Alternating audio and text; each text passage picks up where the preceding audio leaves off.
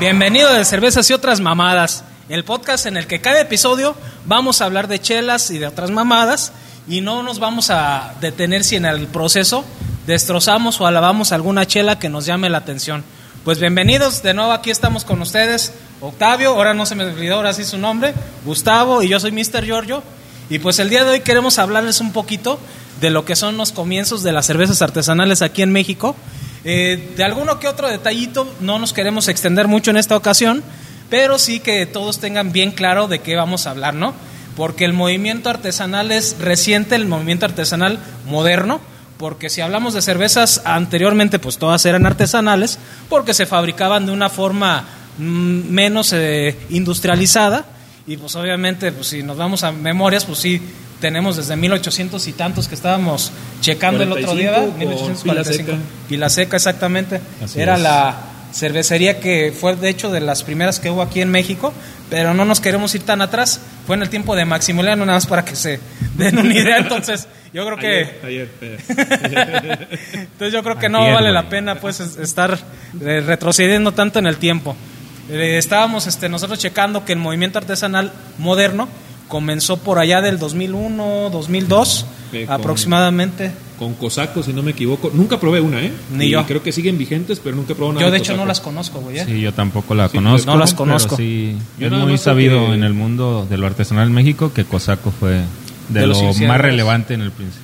Sí, te digo, yo honestamente nunca he tenido contacto con ese tipo de chelas, ni conozco el logotipo, la marca no, o sea, nada más porque estuvimos leyendo algo. Sí, yo también, porque ayer que estuvimos analizando muy, muy, muy, muy, muy a fondo el tema, este, Andábamos en la peda y Sí. nos pusimos a investigar. andábamos viendo de, hey, ¿de qué verga hablamos? Y pues salió eso. Qué rico. Pero de ahí tomamos también el punto del que vamos a hablar un poco en este tema. Exactamente, de los iniciadores del movimiento artesanal moderno. Estábamos checando que los iniciadores teníamos nociones, hay varias versiones, pero digamos que la más cercana fue en el norte del país, por la cercanía que había con el país vecino que es los Estados Unidos y que ya tenían ellos más avanzado su movimiento artesanal, eh, básicamente en la zona de Baja California. Mexicali. Exactamente, Mexicali, es una de las Mexicali, ciudades Cucapa, pioneras. Sí, de hecho es este de allá de Mexicali. Ah, hubieron varias eh, empresas que salieron que fue para el 2001, 2002. Ajá, 2001, 2002. Fue Minerva, creo. De los que se me vienen a la mente, no quiero hacer omisiones, pero Cucapá también fue de los iniciadores. Y había otra que estábamos comentando ayer, güey, ¿no te acuerdas? Ay, ay, ay. Pues era Sí, Cosaco, sí, sí. pero... sí, no, pero sí. antes de, No, pero Cos- de- antes- perdón, después de Cosaco. Después de Cosaco, no, no me acuerdo, pero sí hablamos de otra. Ajá, de otra no me acuerdo cuál otra fue, pero Estaba Cervecería Toluca, pero esa ya estaba Sí, acá en no, el sí, sí, centro. No, exactamente. pero esa es la que del 65. Ujú, y esa fue la que 865. actualmente es, o- es parte de Modelo, que Modelo ya es parte de, de la otra cervecera holandesa, pero ya, ya no tenemos cerveceras mexicanas lamentablemente aquí en el país industriales, Industriales. pero por eso tenemos que darle tanto realce a lo que son las cervezas artesanales. En este caso, esta chela ya no es prácticamente nacional porque ya pertenece a la cervecería modelo, pero sí quisimos darle su, Creo su ya- lugar. Ya, ni siquiera como artesanal entra. Todavía, Sí, güey, to- todavía, No, güey. ya no, todavía ya no entra- entra un tanto como artesanal por la cantidad que se produce. Una de las de las razones para considerar aquí en México el artesanal es la cantidad de litros. Se me va realmente ahorita el dato de cuántos litros son, pero tienes que tener un cierto límite. Sí, porque, pues, podemos llamar sobre- ce- cervezas gourmet industrializadas, ¿no? un poco. Ah, Pero sí, empezó sí, como sí, sí, sí. artesanal. Ah, inclusive, hablando de eso, cuando empezó de artesanal, tenían una chela, creo que se llamaba Green Card. Que Ah, era sí, una sí, barley sí. wine de no mames, eh. De hecho, fue premiada, güey, en su Y no, momento. Cucapa tenía una, una chelota, güey. Desgraciadamente, eh, a mí me tocó, me tocó el último como 2008, me tocó todavía probarla, 2012 todavía. Y una chelota, güey. Una chelota, güey. Toda la excepción de la palabra, güey. La probabas, güey. Sí tenía como 12 de alcohol, si no me equivoco, ahí que me corrijan. No mames, desde que empezabas el primer trago al final, güey, estabas de. Ustedes bien saben como cheleros, güey, de que. Ah, se empezó a eruptar el cabrón, no mames. Me lo tuve que tragar, güey. Estaba hablando y se va a ir bien puerco mientras hablo, güey. No mames. No mames, pero mira, ahí, ahí, por ejemplo, güey, de- digamos que quisimos darle lo que es este. Ah, esta es tuya, güey. quise- quisimos darle lo que es quisimos darle lo que es este su merecido reconocimiento porque sí fue de los iniciadores varios de los cerveceros ahorita artesanales bien saben lo difícil que es el sobresalir en este mundo Demasiado. Muchos dicen que se vendieron, es verdad, sí se vendieron, pero pues yo creo que varios también hablan de envidia. Ya hablaremos en otro episodio de las, eh, digamos, amistades, envidias y cuchilladas en la espalda de todos los cerveceros artesanales, que creo que casi no se dan en ese ambiente, No, pero nada. lo dejaremos para otro episodio, ¿no? Sí, sí, no, no. Ahí tenemos varias conversaciones eh, comprometedoras Prohibidas. que creo que vamos a revelar en su momento. Entonces, Pero bueno, en su momento ahorita elegimos hablar de Cucapa, como bien dices, por, por toda la historia que trae. que me vaya a la verga ya que me calle, güey, que seguía. Sí, algo de hecho, tú eres el que sabes un poquito más de la historia, de un poquito de quiénes fueron los que iniciaron. Supuestamente inició lo que es un, un vato de allá de, de Mexicali, que Con inició en el papá. 2001 con su jefe y la empezó a ya a promover de manera un poquito más formal en el 2002. Ay, qué rico. Posterior a ello, abrieron un pequeño restaurante allá en la zona de Mexicali para ya empezar a, a distribuirla pues, en los puntos de venta eh, y que tuviera un poquito más de conocimiento. Fue del agrado de las personas. Como bien decía Octavio hace ratito, sacaron diferentes eh, estilos ya en su momento, pero sí, eh, digamos que valió la pena el esfuerzo de esta persona porque al final de cuentas ya ya es parte, como decíamos, de lo que es la compañería, la compañera, la compañía, perdón, la compañía eh, modelo, la cervecería modelo. Cabrón, ya me desconcentraste. Eh, me lo merecía, cómo no. Entonces, este, ya se me olvidó qué es lo que estaba No, o sea, diciendo, pero pues, el- digamos que Un Ajá. poquito de lo que dices, o sea, fue tanto el esfuerzo y tan buenas chelas tenían en su momento, sí, porque realmente ahorita ya han cambiado, que para que una macro te tenga en su lista y sepa que es buena opción para comprarte completamente, es algo que... Ahora, hay una cosa que tenemos que tener en cuenta, güey.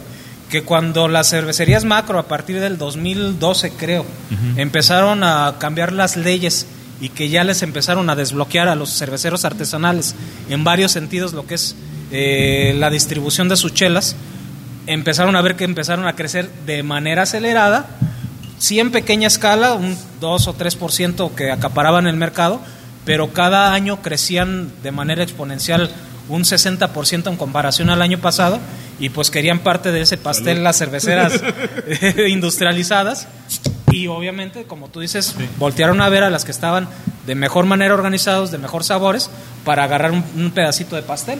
Exactamente. La verdad sí fue triste que se, se vendieran. Pero siendo sinceros, no tengo nada que reprocharles. No. al final del día, lo que ocupas es varo, güey. Ay, me la serví de la verga, pero bueno. este, lo que supe es varo, güey. Y, y muy loable lo que hicieron en un principio. Sí. ¿eh? Muy loable todas las chelas que tenían, güey. Porque sí le batallaron los vatos, ¿eh? No, sí, o sea, no, no, fue un picar piedra, güey. Sí. Y a toda madre, güey. Y lo que terminó siendo al final, güey, pues bueno, ya. Ya fue, güey.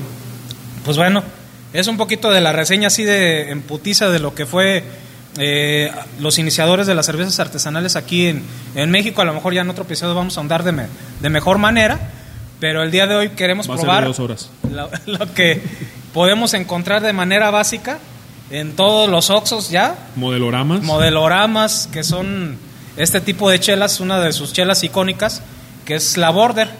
Eh, en su momento ya también estos cuates empezaron como a pegarle un poquito al gobierno de Trump con nombres eh, curiosos. Eh, pues ahora sí que eh, por la cercanía que tienen con los Estados Unidos, ¿no? Que es una cultura un poquito más binacional. En este caso, como es frontera, le pusieron la border a esto y el estilo que estamos están manejando es una Amber Ale. Bueno, una American Amber Ale, que ese es el día de ayer que estábamos discutiendo si era una Amber Ale inglesa o si era una American Amber Ale. Al final de cuentas decidimos que sí era una American Amber Ale, que así lo definen también ellos por las características, cuerpo, sabor y todo, ¿no? En reducidas razones, lo que detectamos aquí es este que tiene un cuerpo medio, no es espesa la, la chela, tiene una malta agradable, Yo ni le he probado. ¿eh? es bebible, eh, es una cerveza que es, obviamente su nombre lo indica, es una amber, tostadita a la mitad la maltita, y eso sí, las notas bien marcadas de una American Amber Ale, que son las notas caramelizadas exactamente. Entonces, caramelo seco, muy rico, muy como para estártela cheleando.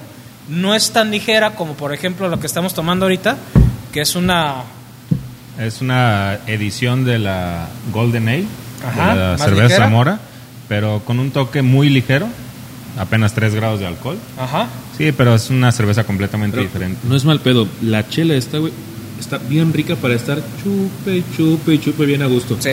Pero por el comercial, pero la verdad. pero esta está muy buena, eh, la neta. Está muy rica, ¿eh? Ya progra- probablemente Pronto en vamos Bostock. a empezar a, a distribuirla en Bostock también.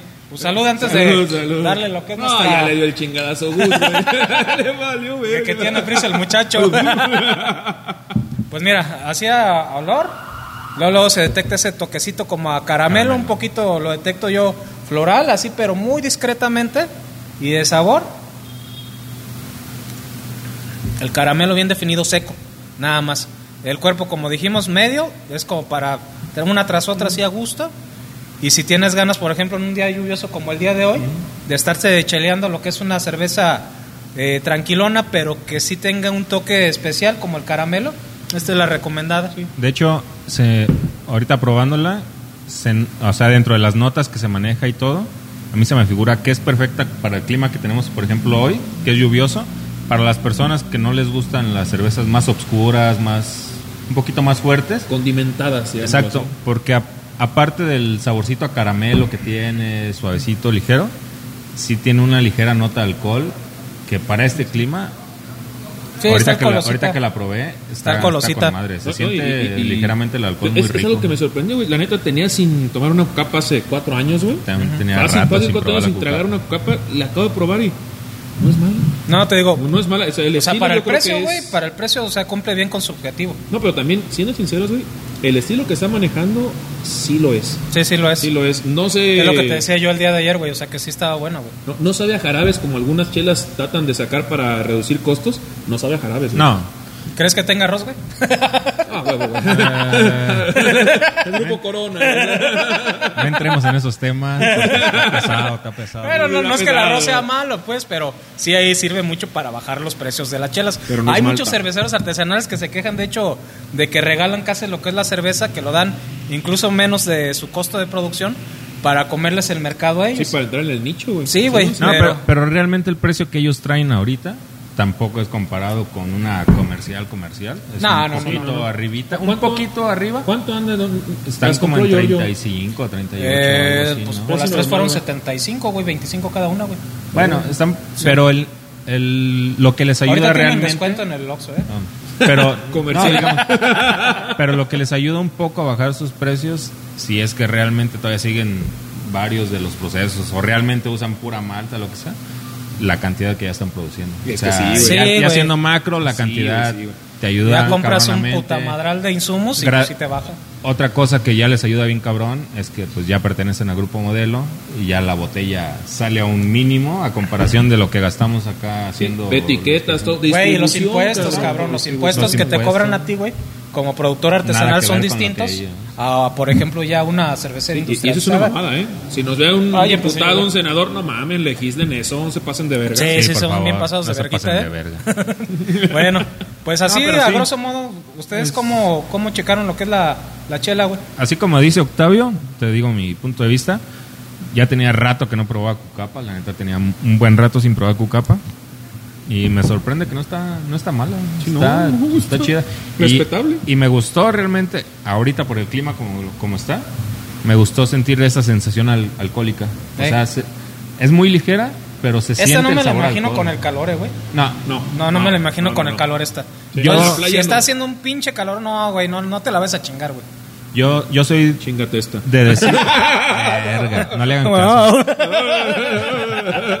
No, yo, bueno, en mi gusto personal, yo también para, por ejemplo, en tiempo de calor, cervezas claras o IPAs o algo así más amargo. La Golden, güey. La neta está muy rica la Golden. Pero, pero tirarle a, a cosas caramelo o cosas obscuras no, no me late.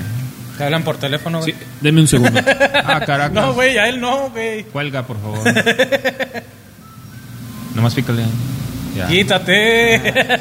Pero sí, esa Ay, es mi perdón. opinión. Para, para este clima, así como está ahorita, o incluso ya llegando a tiempos como noviembre, diciembre, ¿Sí? se me hace buena opción, ¿eh? A Me ver, güey. Sí. Pero así, así.